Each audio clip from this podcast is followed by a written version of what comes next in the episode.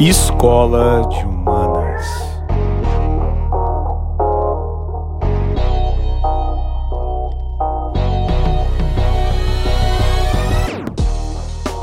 Olá, pessoal. Sejam bem-vindos à Escola de Humanas. Meu nome é Emerson Saqueto, professor do Instituto Federal do Espírito Santo. Hoje é o segundo episódio de uma série de dois né, sobre o método de Paulo Freire. Tratamos no primeiro momento a questão ética, estética, antropológica do método Paulo Freire enquanto uma teoria do conhecimento. Hoje vamos tratar das linhas mais didáticas, da, da questão objetiva do funcionamento do método Paulo Freire. Obviamente, o método, como ele mesmo dizia, ele não pode ser desalinhado da questão epistemológica. Então vamos, obviamente, tratar de todos esses temas conjuntamente, finalizando ou tentando, pelo menos, dar um tom aí de finalização a este conteúdo sobre o método de Paulo Freire. Muito obrigado pela presença. Vamos lá. Olá, pessoal. Sejam mais uma vez muito bem-vindas, bem-vindos a Escola de Humanas. Sou o professor Jamerson Saqueto e estamos hoje no segundo episódio falando sobre o método de Paulo Freire. Estamos lendo juntos aqui o capítulo 12 do livro Paulo Freire, uma história de vida da professora Ana Maria Araújo Freire. Né, nós paramos no nosso último encontro falando sobre como se constituía o método Paulo Freire de alfabetização. Voltemos então à leitura e às reflexões. Vamos lá? Como se constitui o método? As reflexões que induziram Paulo a criar o seu método de alfabetização por volta de 1960 tiveram seu ponto fundamental quando seu filho, Lutgardes, então com pouco mais de dois anos de idade, fez a leitura da palavra Nescau. Ele associou a imagem e a pronúncia de Nescau que vira na propaganda da televisão com a palavra escrita num painel de propaganda de rua desse alimento que ele conhecia. Cantarolou a música do anúncio a ver a, a, ver a placa da rua e repetiu: Nescau, Nescau, Nescau. Em seguida, já em sua sala de estudos, Paulo refletiu profundamente sobre esse fato. Como sempre o fez durante toda a sua vida, pois a teoria dele surgiu menos das reflexões sobre outras reflexões e mais do que seu pensar a prática, o óbvio, o cotidiano, o que escutava, o que observava, e percebeu claramente a capacidade humana nascida alegremente para ele da constatação de seu filho menor. Lute fez a relação entre a leitura da palavra já conhecida, porque vista e fixada na sua consciência, como tal através do som da palavra no anúncio, no caso a palavra Nescau. E ela mesma palavra reconhecida num outro contexto pela mesma associação que sua consciência foi capaz de fazer abstratamente entre o som da palavra ouvida da mídia em casa e sua representação gráfica. Em outras palavras, o menino fez a relação aprendida e aprendida através da televisão entre a imagem, som e a percepção, baseada na capacidade própria da consciência humana de desvelar a palavra conhecida escrita em outro contexto. A intuição de Paulo de que aquele momento não era apenas é, uma sabedoria de um menino muito curioso levou a reflexões sobre a lógica do fato. Assim, a partir dessa ideia, criou um caminho cognitivo epistemológico o chamado método Paulo Freire de alfabetização, que deu a possibilidade aos adultos de lerem a palavra escrita já anteriormente conhecida pela oralidade. Mais uma vez, Paulo deu ouvidos à sua intuição, à sua permanente curiosidade, à sua capacidade de escutar, nesse caso, a provocada por seu filho caçula.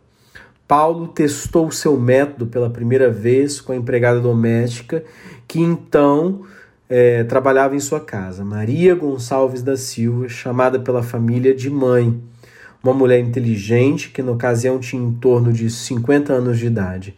Maria tinha nascido em 5 de novembro de 1910, numa época em que, mesmo entre as mulheres das classes abastadas, poucas delas estudavam. Paulo chamou-a ao escritório e explicou-lhe o que estava fazendo e que tinha em mente que as pessoas adultas analfabetas, como ela, pudessem ler a palavra. Perguntou se ela se prontificaria a ser sujeito de sua pesquisa, pois precisava ter a certeza de que o que ele pensara era uma boa ideia, e para isso precisava verificar sua eficiência na prática. Com o consentimento de mãe, Paulo começou o teste que lhe daria garantias ou não de prosseguir nas suas investigações. Maria conseguiu com facilidade relacionar a palavra com a figura e compreendeu imediatamente o mecanismo de junção dos pedaços da palavra apresentada com a possibilidade de composição de novas palavras em razão do mecanismo fonêmico de formação vocabular da língua portuguesa. Esse foi o fato decisivo para Paulo continuar e aprofundar o método de alfabetização de adultos.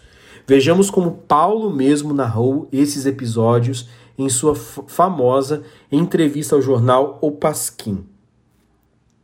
Fala Paulo. Eu meditava muito. Eu pensava tremendamente todo dia em casa e comecei a estudar tudo quanto era cartilha que havia no Brasil e fora do Brasil.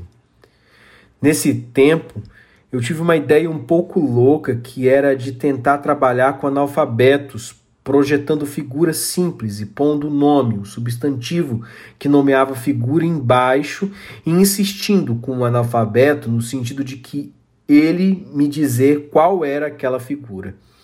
E depois estabelecer uma relação entre aquela figura e o nome que estava embaixo. A minha ideia era verificar se era possível ou não que ele introjectasse o nome, a palavra associada à imagem da figura, para numa etapa posterior tentarem extrojectar as palavras que foram introjectadas. Eu fui levado a fazer isso por um fato muito interessante.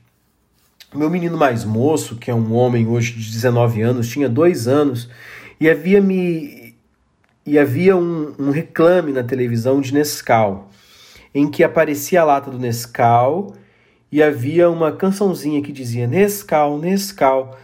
Não me lembro mais do resto.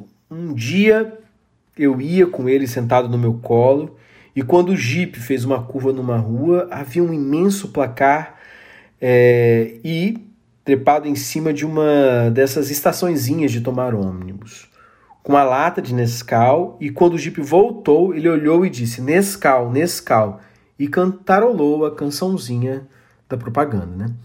Quer dizer, ele leu a palavra. Então isso me deu mais força ainda. Aí eu fiz a minha primeira experiência com mãe. Era a nossa cozinheira, uma mulher formidável que continua lá no Recife. Eu perguntei a ela se ela gostaria de dar uma contribuição, me ajudando a procurar um caminho melhor de ajudar o povo brasileiro a ler e escrever. E ela disse que aceitava. Aí então eu a levei para a minha biblioteca e projetei um menino desenhando. Olha, gente, não por mim e escrito embaixo menino. Eu disse, Maria, o que é isso? Ela disse, é um menino. Eu disse, ok, é um menino. Então eu tirei aquele desenho e apresentei o segundo, o mesmo menino, escrito embaixo Meni. Deixei projetado algum tempo e disse: O que é isso? E ela disse: É um menino de novo.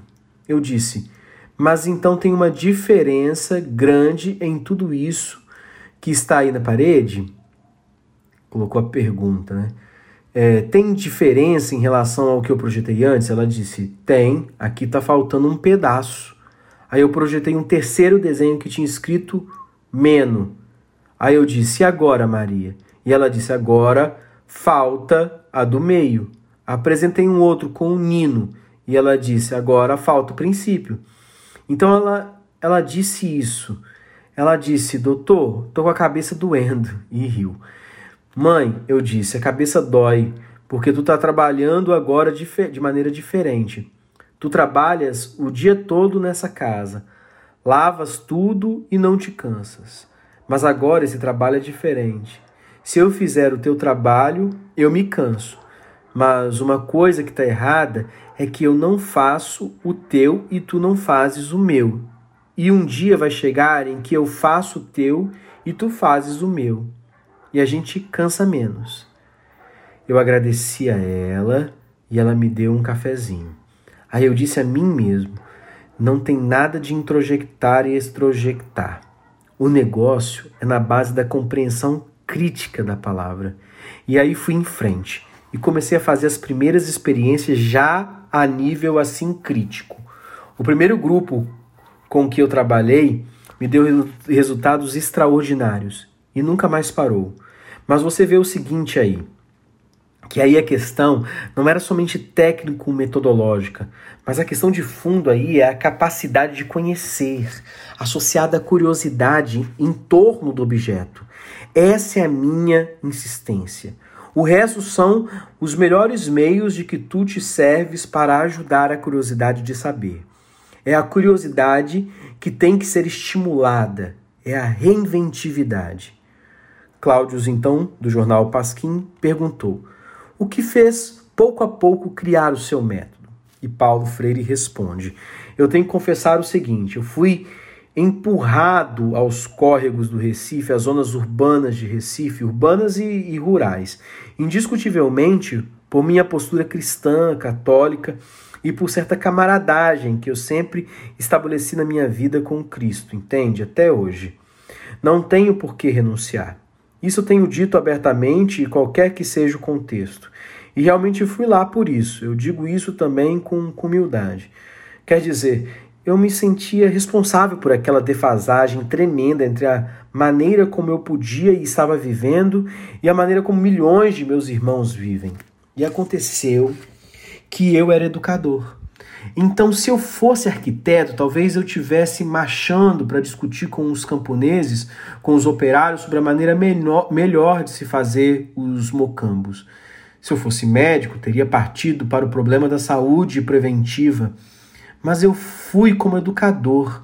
Eu comecei como o que nós hoje chamaríamos e chamamos na Guiné-Bissau animação cultural, que eu prefiro chamar ainda ação cultural. Eu trabalhei, em primeiro lugar, no trabalho de ação católica em paróquia do Recife. Trabalhei com escolas, com adultos, com ação cultural, uma espécie assim de paradoxal pós-alfabetização. Quer dizer, um trabalho de educação com analfabetos, mas discutindo uma temática que poderia ser considerada uma temática daqueles que já liam. O que se passou, na verdade, ocorreu o seguinte: eu consegui com os jovens com quem eu trabalhava, isso nos anos 59, 1960 e 61, e antes mesmo eu conseguia discutir com grupos de operários, às vezes de camponeses, uma temática que vinha deles. Foi aí que eu fiz as primeiras análises, as primeiras pesquisas do que eu passei a chamar depois universo temático. Cláudio pôs a, a, a perguntar novamente. Acho que é muito importante sublinhar, Paulo, que você não se considerava o dono da verdade. Você discutiu os problemas com a comunidade local, não é isso? Freire responde: os problemas nasciam lá. Os caras alinhavam o que gostavam de discutir. E o meu trabalho depois era o de descobrir gente capaz de ter o diálogo sobre aquelas diferentes, aqueles diferentes temas, pois eu necessariamente não podia discutir sobre tudo. Eu não era enciclopédico. Me lembro que convidei certos amigos meus, professores de economia, por exemplo, de sociologia, que topavam o troço, a discutir com caras analfabetos. Foi aí que comecei a usar ajudas visuais, projetando slides de esquemas de desenhos com codificações. O resultado foi o seguinte: eu observei que o povo começava a sistematizar, a organizar o seu pensamento em torno da análise da realidade. Quer dizer, ao analisar a sua realidade, discutindo a temática que eles mesmos sugeriram, eu observei que esses grupos começavam a assumir uma posição altamente crítica, rigorosa na análise. Eu observei isso na universidade e vi que nem sempre os estudantes pensavam tão rigorosamente quanto os caras lá dos mucambos. Um dia eu perguntei se esse negócio é possível ao nível da pós-alfabetização, independente de ser só analfabeto, por que não é possível fazer o mesmo na alfabetização? Então houve um lapso de tempo em que eu meditava muito, eu pensava tremendamente dia, todo dia em casa e comecei a estudar tudo quanto era cartilha que havia no Brasil e fora do Brasil. Voltando ao texto, não podemos ter a menor ideia de que Paulo, ao ir pensando teoricamente a sua compreensão e seu método, o fez aproximando-se mais e mais, identificando-se com o que sentia e sofriam os analfabetos e os as analfabetas. Era essa sua prática, como podemos ler em seu depoimento de 1987. É um trecho do depoimento Roberto Fox ou A Dor de Sua Falta, um manuscrito. Escreve Freire. Numa manhã, mais para cinzenta que para azul, desci no aeroporto Kennedy, tímido, assustado.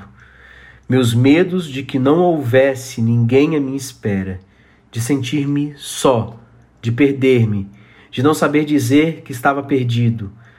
Isso tudo cresceu. Entendi melhor certos medos de que me haviam falado vários analfabetos no Brasil e no Chile. Medo que sentiam na e da cidade grande, medo de perder-se, como sentia naquela manhã cinzenta no aeroporto imenso, medo de ser enganado, de tomar uma condução errada, de não me expressar. E eu era Paulo Freire, professor universitário, autor, expulso de meu país por ter feito algumas coisas como pedagogo. É, gente. Vamos iniciar agora uma parte do texto chamada Proposta Ético-Crítica Política Epistemológica do método freiriano, mas aqui é importante elencarmos como Paulo Freire entende e como todos nós, alfabetizados, por exemplo, em português, o medo de em outras línguas nos perdermos, porque nós somos alfabetizados no português.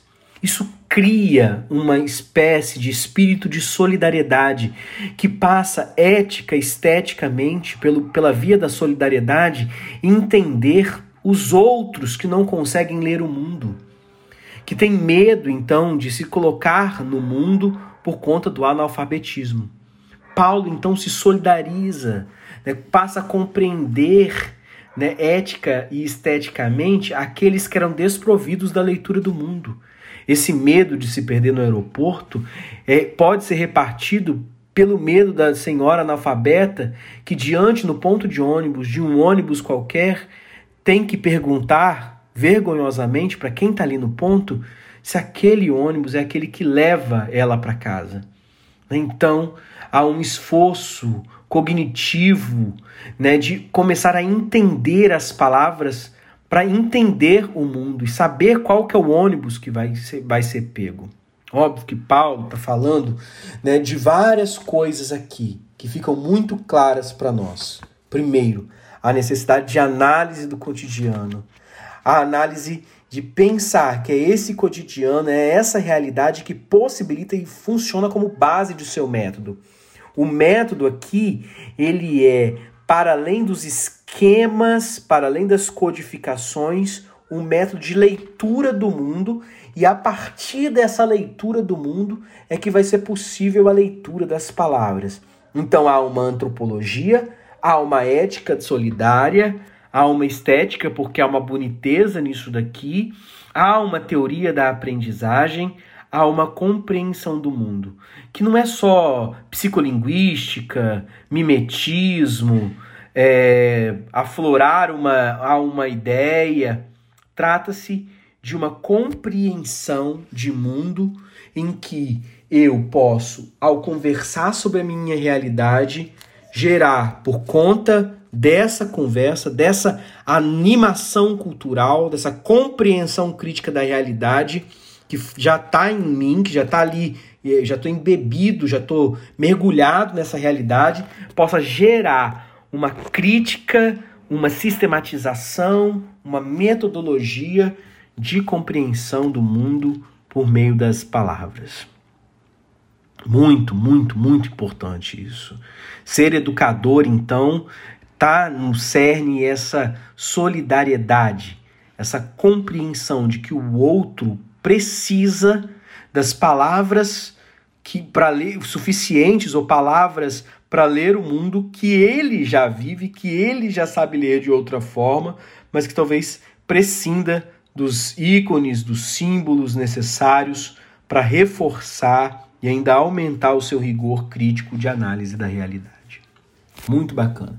Outra questão aqui interessante apontada no texto que o Paulo está chamando de animação cultural lá da Guiné-Bissau, ação cultural, é isso de que todo mundo já tem já um conhecimento. Então você faz uma incursão. Essa incursão aqui de Paulo se deu por meio da teologia da libertação, nos mecanismos de pastoral da igreja, né, que ele frequentava, né? Mas essa ação cultural aqui pode se dar de tantas outras formas.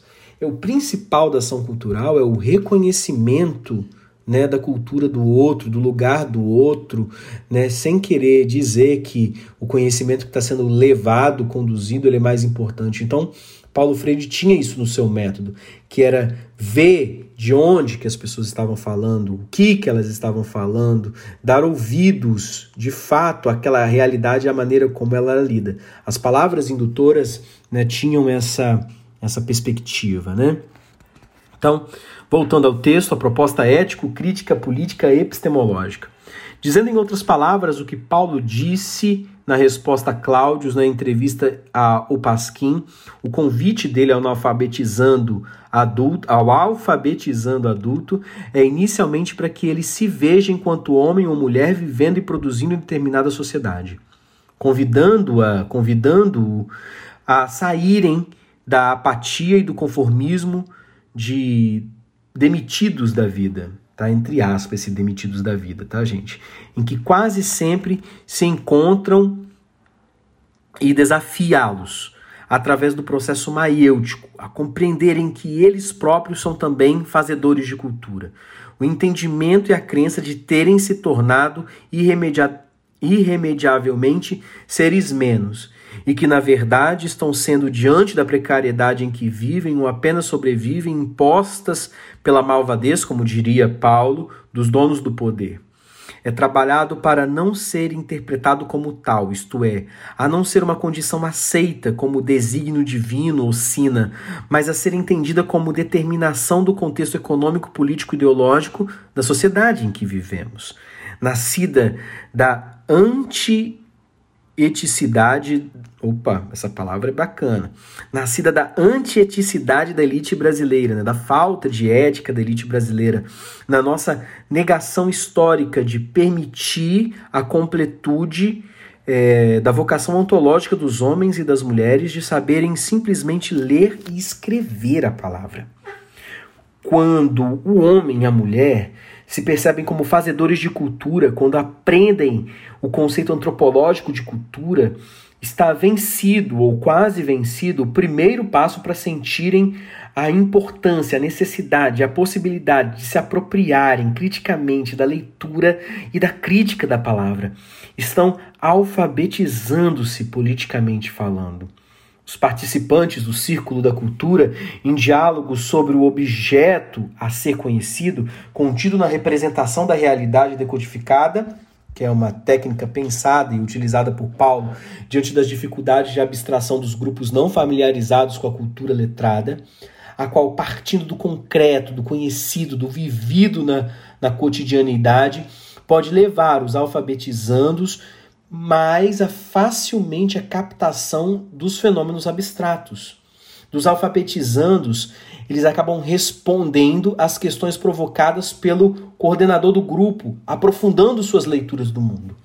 O debate que surge daí possibilita uma releitura da realidade que pode resultar no engajamento do alfabetizando, da alfabetizanda em práticas políticas com vista à transformação da sociedade. Esse diálogo freiriano se diferencia do de Sócrates por várias razões. A conscientização da realidade decorrente desse processo freiriano se dá no plano da concretude do, do vivido e quer atingir a compreensão do real, mas, sobretudo, por, porque está implícita nesse diálogo a relação de horizontalidade entre sujeitos iguais, embora em estágios diferentes do conhecimento sistematizado, dialogando em torno do objeto cognoscível. Em Paulo Freire, há alteridade ao outro, a outra, que aprende ensinando o que ensina aprendendo. Portanto, não há um sujeito é, e, um, e um só objeto. Há sujeitos em comunhão em busca não só do saber, mas também de suas humanizações, de seus endereços ontológicos mais autênticos. Muito bacana isso aqui. Vou repetir: a sujeitos em comunhão, em busca não só do saber, mas também de suas humanizações, de seus endereços ontológicos mais autênticos. O que, que é endereço ontológico mais autêntico? É a compreensão que o lugar do não letramento é um lugar do ser colocado como ser menos e que não é autêntico.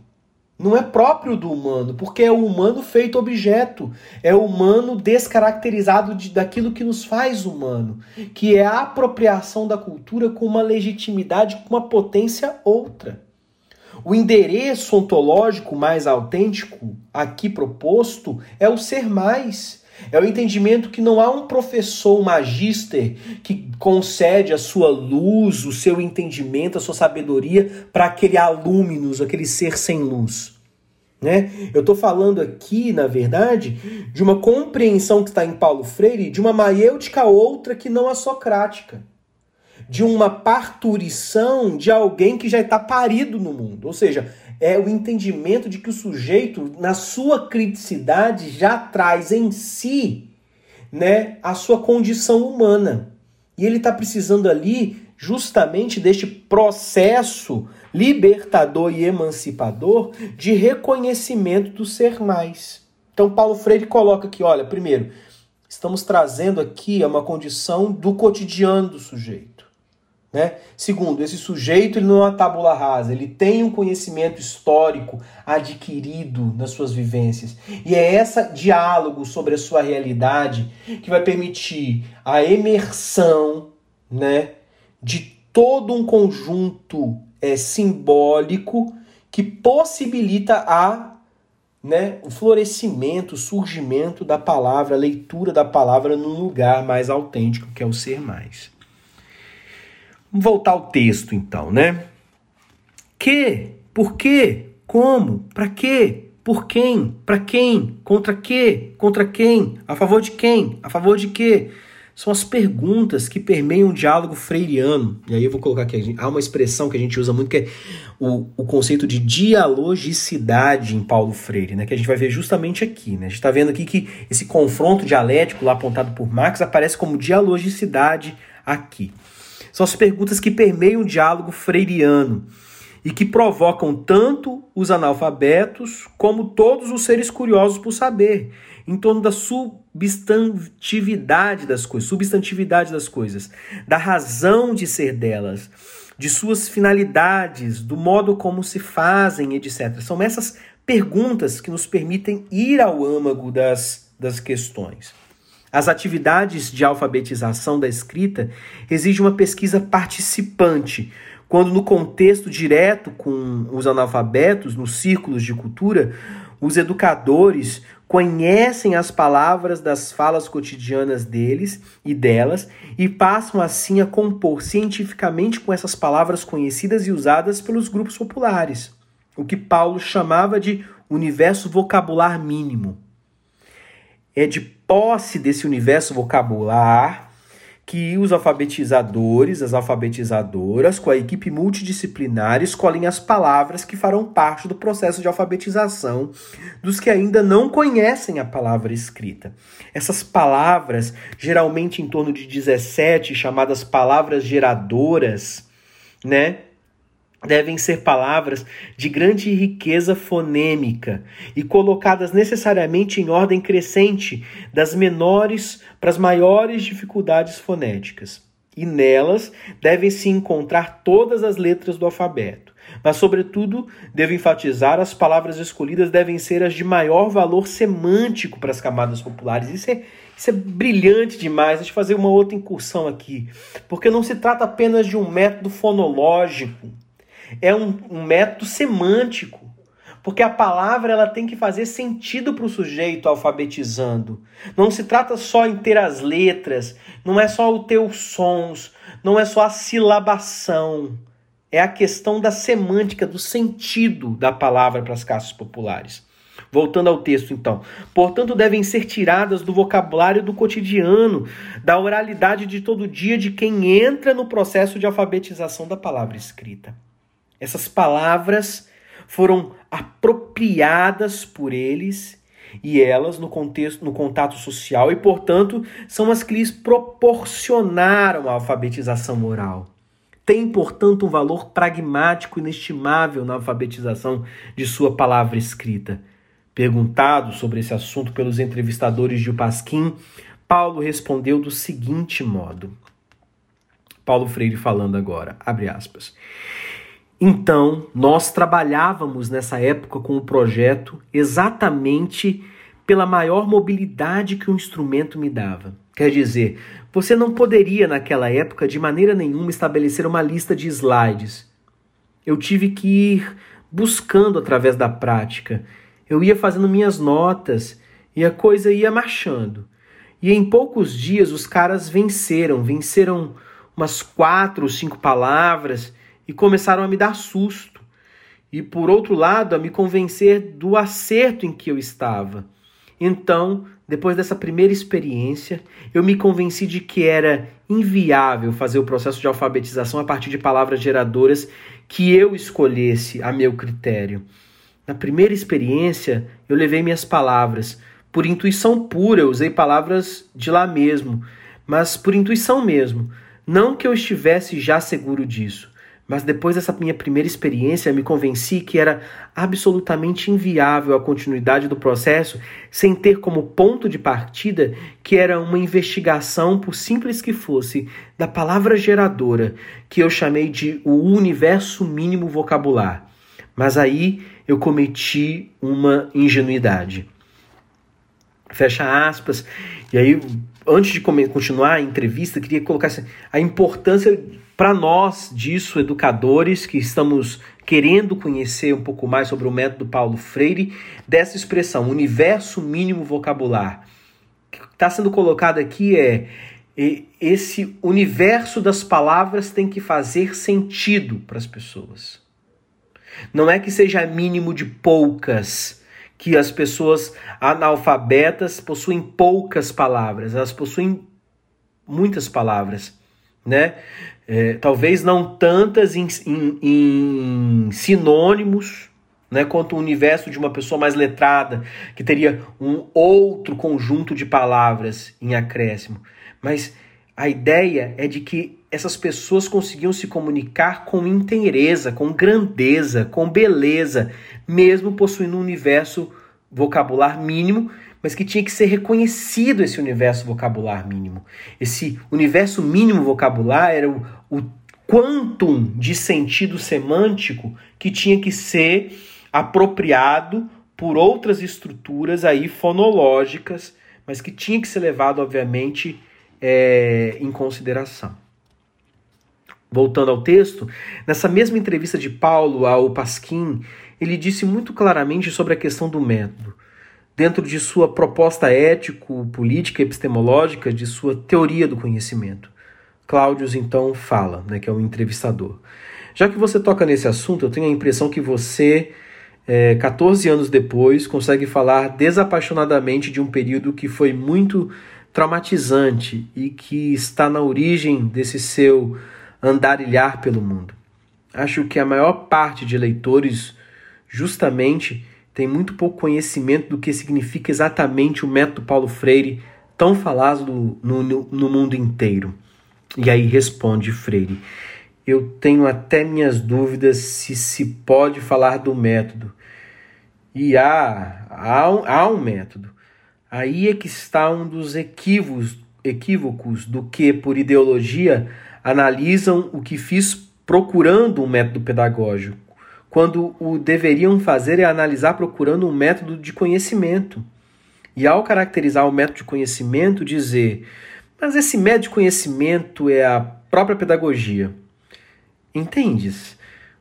O caminho era o caminho epistemológico. Evidentemente, tem gente que descobriu isso. Por exemplo, há duas teses, uma no Canadá e outra na Holanda, quase com o mesmo nome, é, chamado O Ato de Conhecimento em Freire em que a preocupação dos que escreveram as teses não foi outra senão a de esmiuçar a teoria do conhecimento que está lá e a sua validade ou não.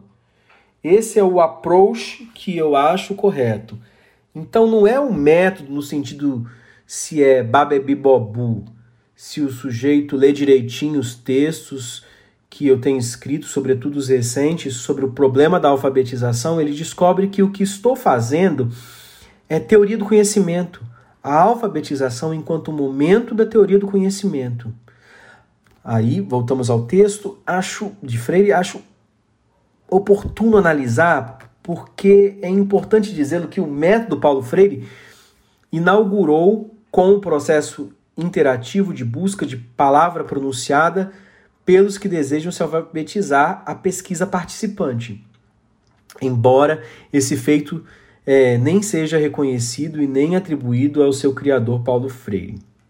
Tá? Essa, essa expressão última aqui da pesquisa participante, né, para quem vai estudar depois a questão do método científico, um tipo de pesquisa, gente, se classifica como pesquisa participante. E a Anitta Freire está aqui apontando no texto que muito provavelmente essa pesquisa participante ela tenha nascido da metodologia de Freire de alfabetização.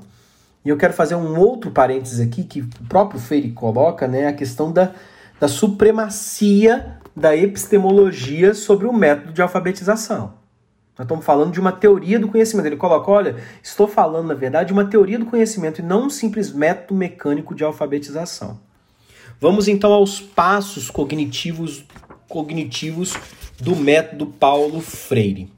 A decodificação da palavra escrita contextualizada, que vem em seguida à decodificação da situação existencial codificada, em algumas situação, situações, os dois atos conscientizadores, realizados concomitantemente, compreende alguns passos que devem, com rigorosidade, se suceder. Tomemos a palavra tijolo, palavra geradora em Brasília, nos anos 1960, escolhida porque era uma palavra muito usada entre os candangos, pois a capital federal era ainda uma cidade em construção. Palavra de valor pragmático que, portanto, facilitou e contribuiu para a leitura da palavra. Vejamos. Vamos aos passos então, gente. Primeiro, apresenta-se a palavra geradora tijolo, inserida na representação de uma situação concreta. Homens trabalhando numa construção, aparecendo alguns tijolos. Segundo, apresenta-se simplesmente a palavra tijolo. Terceiro, apresenta-se a mesma palavra com as sílabas separadas. Tijolo. Quarto, apresenta-se a família fonêmica da primeira sílaba da palavra tijolo. Tá, te, ti, to, tu. Apresenta-se então, quinto passo, a família fonêmica da segunda sílaba da palavra tijolo. Já, je, ji, jo, ju. Sexto, apresenta-se a família fonêmica da terceira sílaba da palavra tijolo, lá, lé, li, lu. Por fim, apresentam-se de uma só vez todas as famílias fonêmicas da palavra que está sendo decodificada. No caso da palavra, primeira aqui geradora, tijolo, taté, titotu, jajeji, joju, laleli, lolu. Esse conjunto das famílias fonêmicas formado a partir da palavra em questão, foi denominado ficha de descoberta, por uma das assistentes de Paulo no SEC da Universidade do Recife, Aurenice Cardoso. Pois esse conjunto propicia ao alfabetizando, à alfabetizanda, a ir juntando os pedaços da família da palavra tijolo, gerando mais palavras que possibilitavam a escrita de frases compostas dentro e a partir do contexto da realidade vivida pelo alfabetizando, pela alfabetizanda. Através dos conjuntos das famílias fonêmicas, os alfabetizandos podem descobrir, na verdade, criar novas palavras da língua portuguesa. Por isso, cada uma dessas palavras foi chamada de palavra geradora. Tá? Palavras geradoras, ficha de descoberta, famílias fonêmicas. Oitavo, apresentam-se então as vogais A, E, I, O, U. Essa técnica fundamentada cientificamente se repete com relação a todas as palavras geradoras. Em síntese, no momento em que o alfabetizando, a alfabetizanda consegue, articulando as sílabas, formar palavras, ele ou ela compreendeu o mecanismo de formação das palavras. Está em tese alfabetizado. Processo requer, evidentemente, aprofundamento e depois após a alfabetização, para garantir que essa apreensão seja transformada em saber verdadeiro e não seja esquecido. Assim, se o é o próprio alfabetizando é que constrói seu saber. O método Paulo Freire deveria ser considerado também como um processo cognitivo construtivista, como uma teoria construtivista do conhecimento. Isso também não é injustamente reconhecido é, na teoria de, de Paulo. Vou fazer aqui uma colocação, né? É, Nita colocando aqui que é uma injustiça não reconhecer a teoria de Paulo Freire como um processo cognitivo construtivista. É... Eu, eu me entendo, eu, professor de Emerson, né, como herdeiro da tradição construtivista, né, em especial piagetiana. E percebo muitos elementos aqui de toque, como outros construtivistas também reconhecem isso. Né? Então, assim, eu acredito que a gente possa ir com o tempo e apagando essa injustiça aí, porque é muito possível reconhecer um construtivismo freiriano, sim. Mas vamos lá. A eficácia e a validade do método consistem, devo enfatizar, em partir da realidade da alfabetizanda, do alfabetizando, do que ele ou ela já conhecem, do valor pragmático das coisas, dos fatos de sua vida cotidiana, de suas situações existenciais, de suas palavras faladas na comunidade, porque delas todas e todos sabem o seu significado. Em outras palavras, quero e devo chamar a atenção para duas coisas que considero muito importantes, que são, na verdade, princípios fundantes do seu método. Sempre atento às obviedades, Paulo partiu de duas delas para compor o seu método. O analfabeto analfabeta desconhece apenas a linguagem escrita, não é ignorante da linguagem oral. E sabemos que sabemos e que podemos saber mais. Assim, partindo da palavra conhecida, da qual os analfabetos sabem o seu significado, seria mais fácil e possível a alfabetização conscientizadora da realidade. A intuição e a sabedoria de Paulo levaram-no a, respeitando o senso comum e dele partindo, e não negando com um saber sobre o qual se pode construir outros saberes, propor a sua superação. O método obedece às normas metodológicas e linguísticas, mas vai além delas, porque desafia o homem e a mulher que se alfabetizam a se apropriarem do código escrito e a se conscientizarem, politizarem, tendo uma visão mais ampla da linguagem e do mundo. O método nega a mera repetição alienada e alienante de frases, palavras e sílabas, ao proporcionar aos alfabetizandos a ler o mundo ao ler a palavra. Leituras, aliás, como enfatizava Paulo, indissociáveis. Daí ele ter se posicionado contra as cartilhas, que prontas e alienadas levam quase sempre à alienação. Nossa, importantíssimo esse parágrafo. Vamos lá. Paulo Freire considerava então indissociável a leitura do mundo, a leitura da palavra. Estamos diante de uma raiz do método freiriano. Esse caráter de insociabilidade da leitura do mundo com a leitura da palavra nos mostra justamente uma postura humanizadora e anti-alienante, porque quando eu consigo ter mais palavras, eu posso poderia então ampliar o mundo de significação.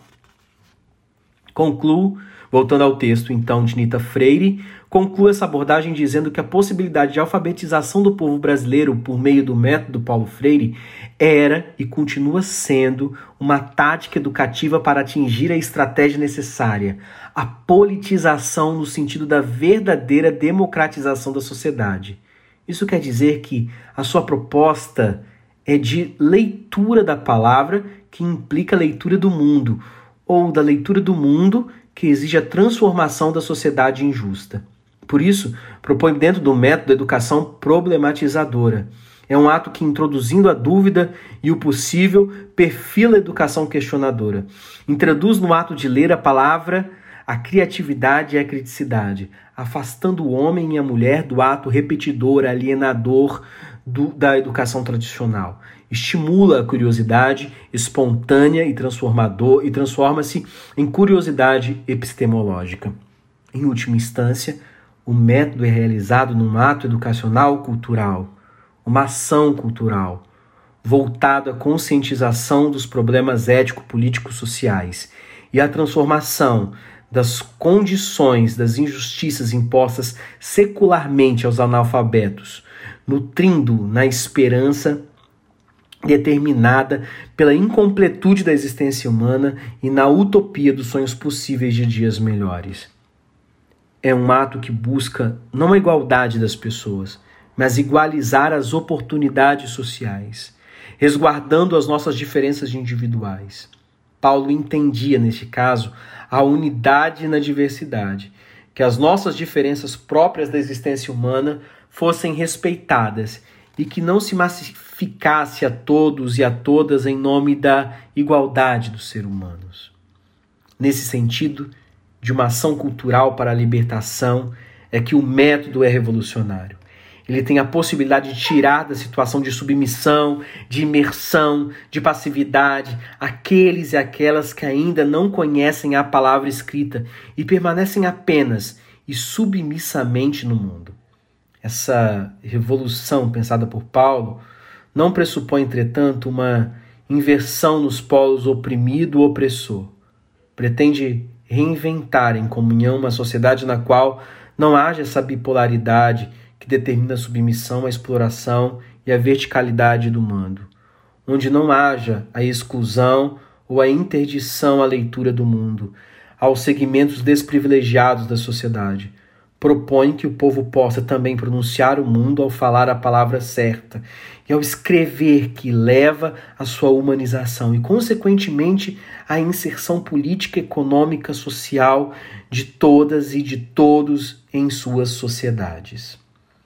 Paulo esteve no exílio por quase 16 anos, exatamente porque compreendeu a educação dessa maneira, como um ato conscientizador, eminentemente político, daí autenticamente ético, e lutou para que um grande número de brasileiros e brasileiras tivesse acesso a esse direito ontológico, dizia, a eles e a elas negado secularmente, o ato de ler a palavra lendo o mundo, estar no mundo com o mundo. Concluindo, o método Paulo Freire é muito mais do que um método que alfabetiza, é uma ampla e profunda compreensão da educação que tem como cerne de suas preocupações a natureza política do ato de conhecer e educar. É uma teoria do conhecimento na qual se unem solidária e dialeticamente o ético, o estético, o epistemológico, o psicossocial, o antropológico, o pedagógico e o político. E assim Nita Freire termina belamente o 12 capítulo. E eu queria voltar um pouquinho no penúltimo capítulo, né? O que eu achei muito bacana isso aqui, quer ver? Que ele lutou por muitos brasileiros e brasileiras tivesse aqui, ó, esse direito ontológico a leitura, a alfabetização é um direito ontológico, a eles e elas negado secularmente. O ato de ler a palavra lendo o mundo, estar no mundo com o mundo. O que, que é isso? Não é teoria do, do ET, não. Né? Esse estar no mundo com o mundo é estar no mundo sendo mais, estar no mundo de uma maneira conscientizadora, de uma maneira consciente, de uma maneira crítica, de uma maneira emancipatória, de uma maneira libertária. Todos esses conceitos bradados pelos freirianos, né, por, por educadores é, tempos afora, né, emancipação, libertação, ser mais, é na verdade ser consciente, ser crítico. Na verdade, todas estão apontando para um lugar que é que o ato de ler, o ato de ler, é uma possibilidade de ler a palavra lendo o mundo, de não estar no mundo apenas estando de maneira animal ou de maneira a executar atividades programadas com o benefício aparente e alienado de ter um salário.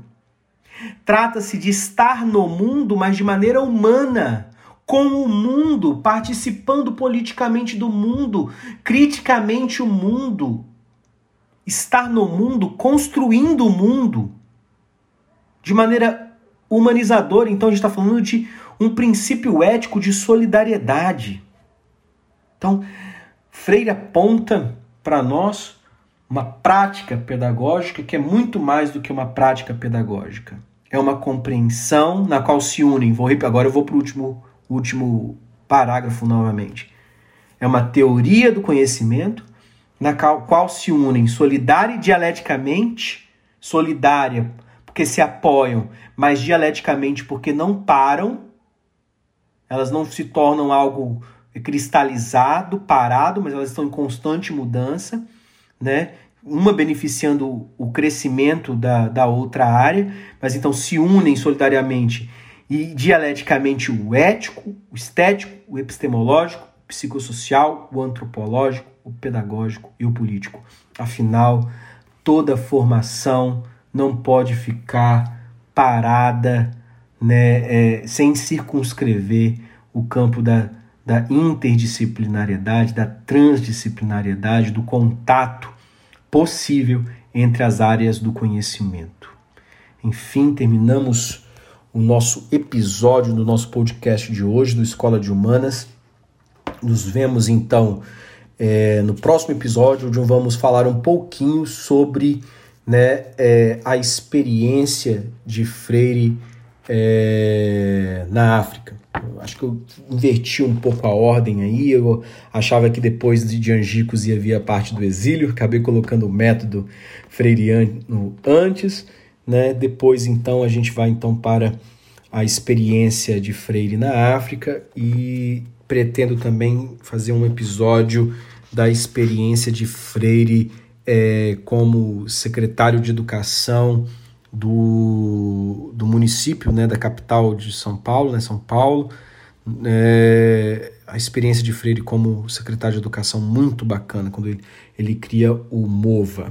Né? Grande abraço a todas e todos. Até o próximo episódio. Tchau, tchau.